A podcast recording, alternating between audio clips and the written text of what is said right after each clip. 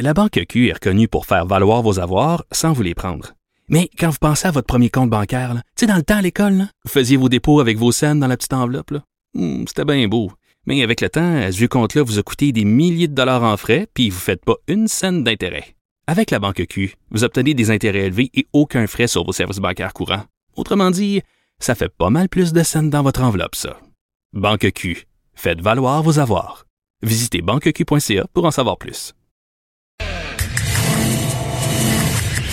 Ça risque d'être la plus grande bataille de notre vie. COVID-19. Alors, je vous rappelle que en tout temps, vous pouvez nous écrire studio@cube.radio ou nous appeler 1 877 827 2346 si vous avez des questions concernant le coronavirus, vous aimeriez que des spécialistes puissent y répondre. D'ailleurs, je vous annonce que demain à l'émission entre midi et 13 heures, on aura justement deux spécialistes de, de finances personnelles et de la bourse, Fabien Major et Emmanuel Grill qui euh, seront euh, évidemment chacun chez eux pour euh, répondre à toutes questions que vous pouvez avoir concernant justement les budgets, concernant le fameux fonds de dédommagement du gouvernement fédéral, concernant la bourse, vos placements, vos REER. Donc, ça va être entre midi et 13 heures demain. Alors, vous pouvez nous écrire ou nous appeler dès maintenant avec des questions que vous souhaiteriez qu'on pose à ces deux spécialistes à qui on va parler demain. Mais pour l'instant, le spécialiste à qui on parle, c'est Vincent Dessureau qui nous fait le bilan de la COVID-19 du jour. Bonjour Vincent. Salut Sophie. Alors, on va commencer avec euh, le point de presse de Justin Trudeau, donc qui euh, s'est terminé il y a une, une, une quarantaine de minutes. Euh, Justin Trudeau avait quand même des messages assez clairs, Sophie, a lancé aux, Canadiens aujourd'hui, puis surtout celui par rapport au respect de la quarantaine. Mais je vais commencer avec ce qui a énormément circulé sur les réseaux sociaux, qui, je pense, a irrité beaucoup de Canadiens. savoir que Ottawa a envoyé, on sait, de l'équipement en Chine au mois de mhm. février dernier, 16 tonnes d'équipement. Ça a été la première question des, des journalistes à savoir pourquoi on a fait ça. Euh, est-ce qu'on mettait pas les Canadiens à risque dans une certaine mesure, étant donné que là maintenant, on aurait peut-être bien besoin de cet équipement? Euh, je vous fais écouter la réponse du premier ministre. Ça fait des semaines qu'on le répète, mais certains ne semblent pas prendre nos recommandations au sérieux. Euh, bon, désolé, c'était pas le bon extrait. Je vais te le, je vais te le raconter parce qu'il a dit bon euh, que euh, la, la, pandémie, c'est ou le moment, à ce moment-là, c'était une épidémie et l'OMS parlait d'un problème global. Et c'était le cas. Là. On disait que c'est un problème international, l'urgence de santé publique de portée internationale. Alors à ce moment-là, on travaillait au niveau international et qu'on est à refaire les stocks et qu'on n'en manquera pas. Là. On fait venir des millions mm-hmm. de masques et tout ça. puis effectivement, on dit l'OMS dit au début là, il faut s'attaquer de toutes nos forces au début de l'épidémie. Alors peut-être que ces masques-là, envoyés, cet équipement nous a aidés dans le futur ou pas. À vous d'avoir votre opinion, mais Justin Trudeau a réagi là-dessus. Oui, alors écoute, euh, on, a, on vient de faire euh, une entrevue avec euh, Pierre Paulus, donc du Parti conservateur, et on, on, jonglait justement avec ces deux ces, ces, ces opinions-là. Est-ce que le Canada a bien fait ou pas? Et euh, Monsieur Paulus nous confirmait donc que il a appris lui il y a une heure que la Chine allait non seulement nous renvoyer la même quantité d'équipements que nous on leur avait envoyé, mais peut-être même plus. Donc c'est c'est ça va peut-être rééquilibrer euh, la balance. Lui, il parlait d'un retour d'ascenseur. Là. Donc, euh, c'est sûr que c'est la grosse histoire du jour. Là. Parce que la Chine envoie déjà de l'équipement un peu partout en France. Ils l'ont fait en Inde, ils l'ont fait dans plusieurs pays. Depuis que là, maintenant, pour eux, c'est plus contrôlé. Alors, ce, ce sont des bonnes nouvelles. Là où euh, Justin trouve un message à lancer aux Canadiens, c'est concernant le 14 jours de respect obligatoire.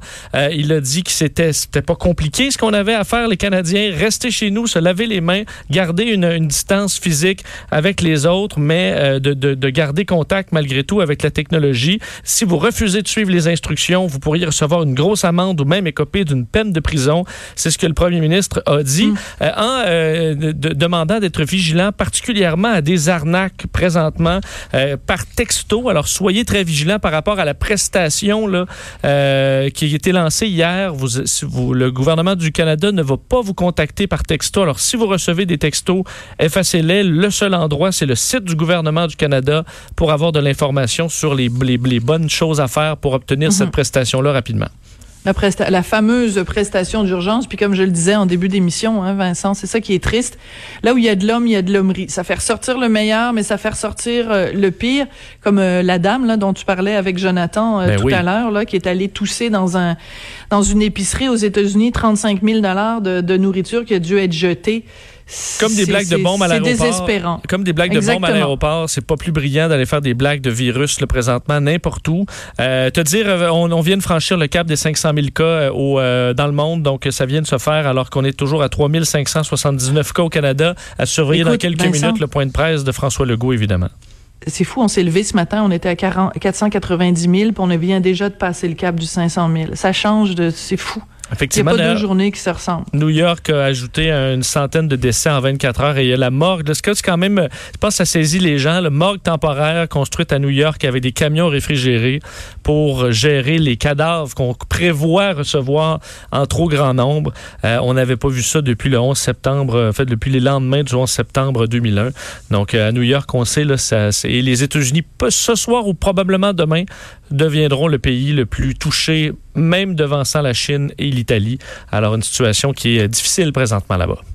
Et l'Espagne aussi, là, qui, qui euh, Écoute, l'Espagne a ajouté 655 euh, victimes en seulement 24 heures. On prévoit par contre atteindre le pic dans les prochains jours. C'est ce qu'on souhaite, mais encore là, prévoir le pic, c'est difficile.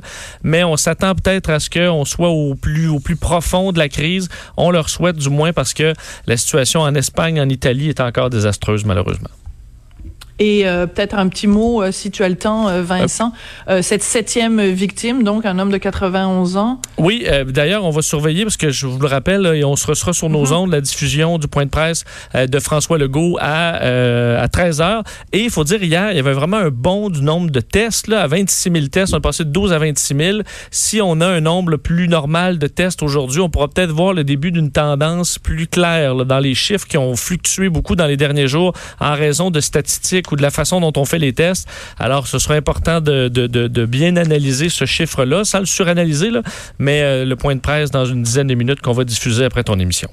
Parfait. Merci beaucoup, Vincent. Puis on te retrouve euh, évidemment de façon ponctuelle et toujours appropriée tout au long de la programmation de Cube Radio. Merci beaucoup, Vincent Dessureau.